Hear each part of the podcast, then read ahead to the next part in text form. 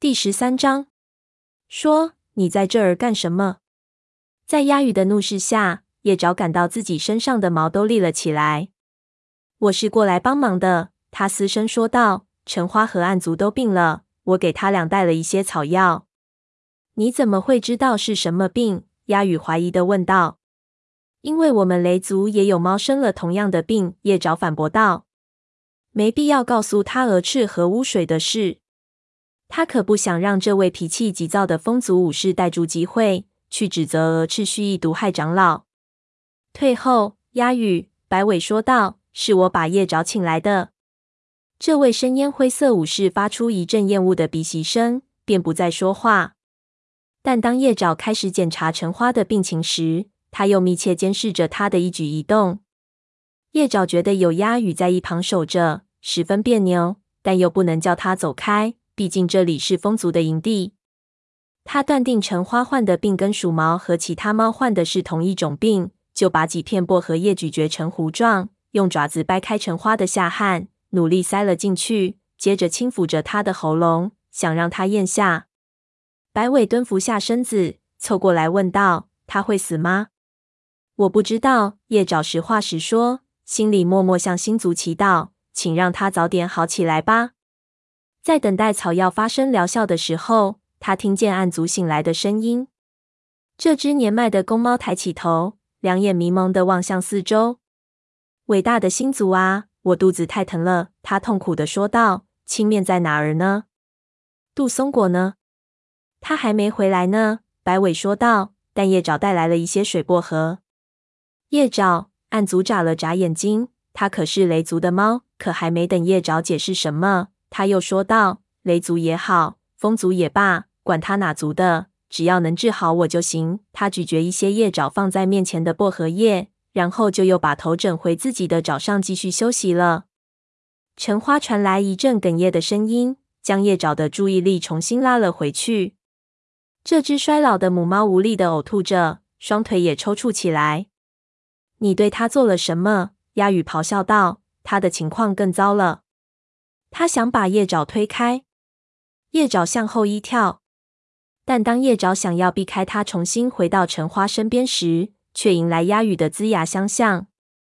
住手！叶爪转过身，看到一根须走进灌木丛，身后跟着猎耳。鸦羽，你这是想干嘛？叶爪是来帮我们的，他不该在这里出现。鸭羽咆哮道：“那你的意思是说，他不该来帮我们的忙？”他不该拯救风族猫的性命。一根须说这话的语气虽然非常平静，但透着一股子愤怒。看着鸦羽默不作声，他又说：“既然你这么有兴趣，那就留下来守着他吧。要是他需要你做什么，你就去做。叶爪，你不要怕，有事尽管差事他。”叶爪点点头说：“谢谢你，一根须。我想这儿有我和白尾就够了。”我的狩猎巡逻队还需要白尾。一根须告诉他说，但鸦羽没别的事情要做。说完，他示意白尾，两只猫一同离开了。鸦羽愤怒地盯着叶爪：“你要是敢把我当学徒一样之事，我肯定会把你变成鸭食。”他嘶声说道。尽管叶爪很生鸭羽的气，但他还是觉得一根须对鸭羽的态度过于严厉了。现在还是橙花的病情要紧。他说道：“我们需要再喂它一些水薄荷。”他又嚼碎了一些薄荷叶，让鸦羽掰开橙花的下颌，好让它咽下糊状物。他心里暗暗祈祷，这位长老可别再将草药吐出来。当鸦羽跟他擦身而过时，他不由得往后缩了一下，身上的毛就像暴风雨前的空气那般震颤起来。鸦羽也往后跳开了，接着又向前迈了一步，不敢看叶爪的眼睛。似乎觉到有些尴尬，陈花依旧显得十分虚弱，仿佛已经精疲力尽了。叶爪坐在他的身边，用尾巴轻抚着他的腹部。他明白，鸦羽正寸步不离地盯着自己。他多希望鸦羽能离开啊！过了一会儿，他觉得那只老母猫的呼吸渐渐变得有力了，而一旁的暗族则再次睡着了，还不时发出一声嘶哑的呜咽。他们的情况在好转吗？鸦羽低声问道。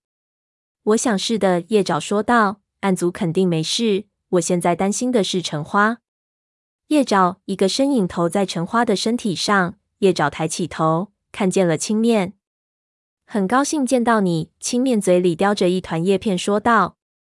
他吐出嘴里的叶片时，那团叶片开了，露出一些干瘪的杜松果。青面，希望你不要介意。叶爪有些紧张地说道。我在树林里遇到了你的族猫。他们说橙花病得很厉害，刚好我们雷族也有猫患上同样的病，所以青面尾巴一挥，打断了他。我们非常欢迎你来。我还不知道最有效的草药藏在什么地方，我只发现了一丛杜松，那上面的大部分浆果还让鸟给叼走了。他仔细地闻了闻橙花，又说了一句：“他比我离开时好多了。”你喂给他的是水薄荷吗？用水薄荷来治疗真是个好主意。不过，如果我能找到足够多的杜松果，我就直接用它了。那么，我可以走了吧？鸦羽大声问道。呃，当然可以。你走吧。青面示意他离开，有我在就行了。叶爪眼看着他离开，心里非常纳闷，为什么自己会感到有些失落呢？他不愿意和任何一只猫产生过节。更何况鸦羽还是松鼠飞的朋友，他更不愿意跟他闹得不愉快。他不禁猜想，松鼠飞到底认同鸭羽哪一点啊？不如你也回去吧，叶爪。青面说道：“这儿多亏有你在，但是你的族群也需要你。”叶爪留下剩余的水薄荷，站起身说道：“记得告诉我橙花的康复情况。”我会的，我一定会给你捎信的。青面保证说。叶爪钻出灌木丛，看到一根须正在营地中央，身边围着他的武士。叶爪决定去向一根须道别。然而，当看到同族长说话的那些猫里面，泥长也在的时候，他便犹豫了起来。一根须看到他了。橙花怎么样了？他问。我想他会好起来的。青面现在在他身边。对你所做的一切。我们感激不尽，风族族长说道。他的双眼中满是暖意。列尔跟我说，在树林里遇见你的时候，他和次长正因为边界的事情起了争执。我已经决定，从现在起，我们把那块领地让给雷族。我们会把我们的气味标记挪到树林边缘，也就是靠近山脚的地方。你真是太慷慨了。叶爪正要开口说话，却被逆长发出的咆哮声打断了。你真是鼠脑子吗？这位前副族长厉声说道：“就为了一找治病的草药，你就要把风族的领地拱手相让？就算没有这位学徒多管闲事，青面也完全有能力治愈族猫。”一根须转过身来看着他说道：“泥长，要是你认为我这么做仅仅是因为草药，那你就大错特错了。想想雷族为我们所做的一切，我们不知得用多久才能回报他们。”要不是他们伸出援手，风族所有的猫现在都已经变成鸭食了。泥掌发出一声咆哮，咧开大嘴，露出锋利的黄牙。叶爪不得不将爪子深嵌进泥土里，免得自己吓得落荒而逃。另外一两位武士脸上也露出不安的神情，其中就包括鸦羽。叶爪本以来鸦羽会站出来支持泥掌，斥责自己不应该踏进风族的营地。但那位瘦弱的深烟灰色皮毛武士却什么都没有说。我不想听到任何因为边界而跟雷族发生冲突的事。一根须怒吼道：“那片林地对我们风族来说也没有多大用处。风族从什么时候起开始在树林里狩猎了？树林里可不光有猎物。”王角走上前来，站在了泥长身边。至少还有草药。我可是知道。青面需要一些在荒原上永远都不可能找得到的草药。够了！一根须打断了他。风族的领地那么大，而且之前也没听说青面找不到什么药草。他的武士们低下了头，但都对族长的命令感到不满。泥长转身走开了，用足以让众猫听到的声音嘟囔了一句：“叛徒。”因为焦虑，叶爪的心一下子紧张起来。他猜想一些风族武士会同意泥长的说法，认为一根须为了与雷族重建盟有关系，并没有把自己族群的利益放在第一位。他不知道，如果泥长篡位夺权的话，事态会发展成什么样子。到那时，又会有多少风族猫摩拳擦掌响应泥长呢？你一定想要回去了，一根须说道。鸦羽，请带叶爪回到雷族的营地，并把我的决定告诉火星。鸦羽抬起头，睁大双眼问道：“我吗？”“呃，不。”叶爪心想。他赶紧大声说道：“不用这么麻烦，我能找到回去的路。虽然我只是一名巫医，可我也懂得如何保护自己。”一根须的耳朵朝他的方向轻弹一下，说道：“鸦羽，这是命令。”鸦羽看上去仍旧十分震惊，但他长长叹了一口气，说道：“走吧。要是我不和你一起回去，可是没法交代啊。”叶爪明白自己只能照办了。鸦羽迅速的从他身边绕过，顺着营地边缘的斜坡就往上跑去。叶爪匆匆的向一根须点头告别，然后便跳跃着跟在深烟灰色武士的身后。鸦羽的步伐很快。也不问叶爪能不能跟上自己，他是那么蛮横无理，叶爪一点也不想劳神同他攀谈。但即使是在如此的竞技之中，他俩之间的气氛也像绿叶季的闪电一样噼啪作响。显然，对于雷族猫居然帮了自己的族群，他仍然耿耿于怀。作为一名巫医，叶爪从不像其他猫那样有特别强烈的族群意识，对其他族群充满敌意。如果族群意识就是那样的感觉，他很庆幸自己不用因为某只猫来自别的族群就彼此敌视。虽然鸦羽曾经参加过那次旅行，但他似乎比任何一只猫都更能适应族群的对立。从他竖立的毛发、时不时投来的仇视余光来看，他似乎早已做好重燃战火的准备。当他们抵达小溪时，叶爪长长的松了一口气。他们所处的位置比雷族前一天晚上走过的那个地方更靠上一些。鸦羽敏捷地领着他踩过几个垫脚石，顺利地回到了雷族的领地。没过多久，他就认出了环绕在山谷顶部的灌木丛。于是他走到前面，顺着斜坡往下走，来到悬崖间的缺口。当他们来到入口处时，叶爪看到荆棘屏障已经初步成型，里面的荆棘丛中。已经清理出了一块空地，堆满了猎物。火星正站在昨晚香薇云和小白桦睡觉的灌木丛旁，而松鼠飞正在帮香薇云将荆棘那长长的蔓藤拖出来。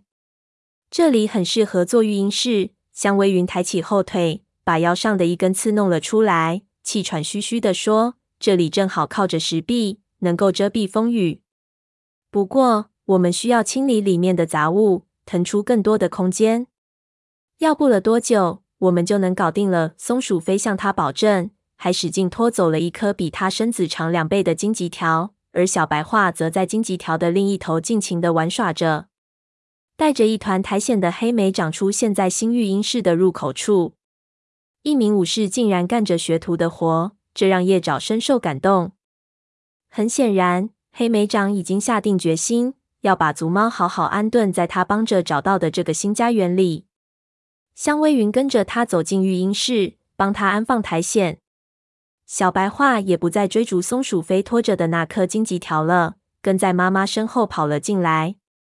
火星，鸦羽来了。叶爪向他的族长低头致意。他从风族一路送我回来，谢谢你。火星来到这位年轻的风族武士身边，问道：“风族一切都好吧？”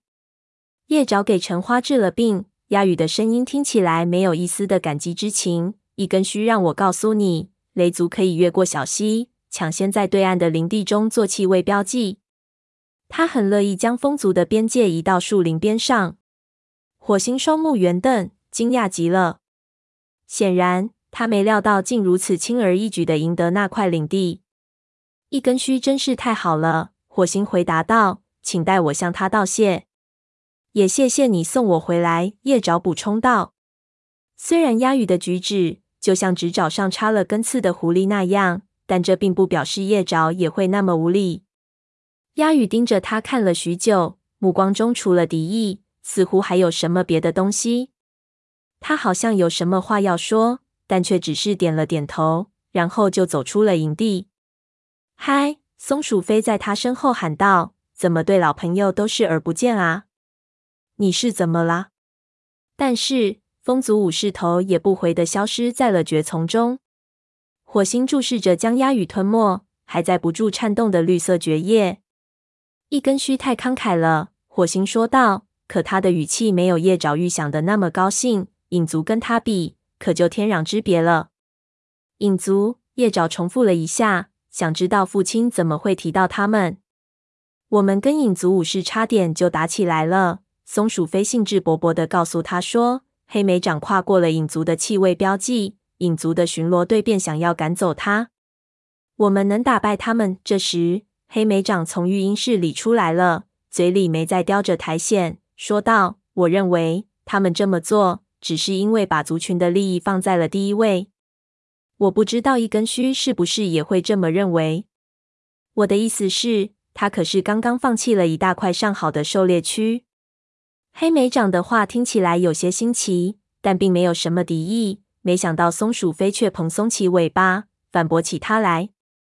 至少他忠于自己的老朋友。他突然说道：“不像你，早已把这些忘得干干净净了。”黑莓长的眼里满是怒火，但他什么都没说，反而紧闭双唇，扬长而去。火星担心的摇了摇头，跟在他身后走了几步，然后又转过身。走到猎物旁的次长跟前，跟他交谈了起来。刚才到底是怎么回事？叶爪担心的问妹妹：“你和黑莓长之间到底怎么了？”松鼠飞耸耸肩：“别问我。自从我们来这儿以后，他的情绪一直都不好。他不再假装不在乎了，而是用那双受伤的绿眼睛困惑的盯着叶爪。我想他再也不喜欢我了。”叶爪不知道说什么可以安慰他。他懂得如何治愈伤口，知道什么草药可以缓解腹痛，但如何弥合妹妹和黑莓长之间的裂痕，他却一点办法也没有。那是巫医这辈子都永远无法理解的一块区域。他想自己永远不用承受这样的痛苦，应该感到宽慰才是。接着，他看到松鼠飞的目光一路追随着黑莓长，直到他离开营地。想起这两只猫曾经是那么的在意对方，当想到没有猫会对它也产生这种情感时，他感到内心深处有一丝小小的失落。橙毛拖着另一把长长的蔓藤从灌木丛中走出来时，差点被小白话给绊倒，因为这小家伙正猛追着蔓藤末端不放。小白话，你简直比一只狐狸还淘气！你就别骂他了。香微云小声嘀咕着。跟在伴侣身后来到空地上，他玩得这么开心，有什么不好的？陈毛咕噜咕噜表示赞同。两只猫就这样看着他们的孩子。小白花一会儿朝荆棘龇牙咆哮，一会儿紧紧咬住荆棘，不停地摇晃脑袋。看着这一切，陈毛的眼中泛着无比幸福的光芒。看着此情此景，叶爪内心的失落越来越强烈。松鼠飞对黑莓长那样的感情，它永远不会在另一只猫身上找到，更不用说有伴侣和孩子相陪的天伦之乐了。它从未怀疑过自己的选择，不论是为星族奉献生命，还是作为巫医而孑然一身。但突然间，它还是觉得自己的生命中是不是缺少了什么？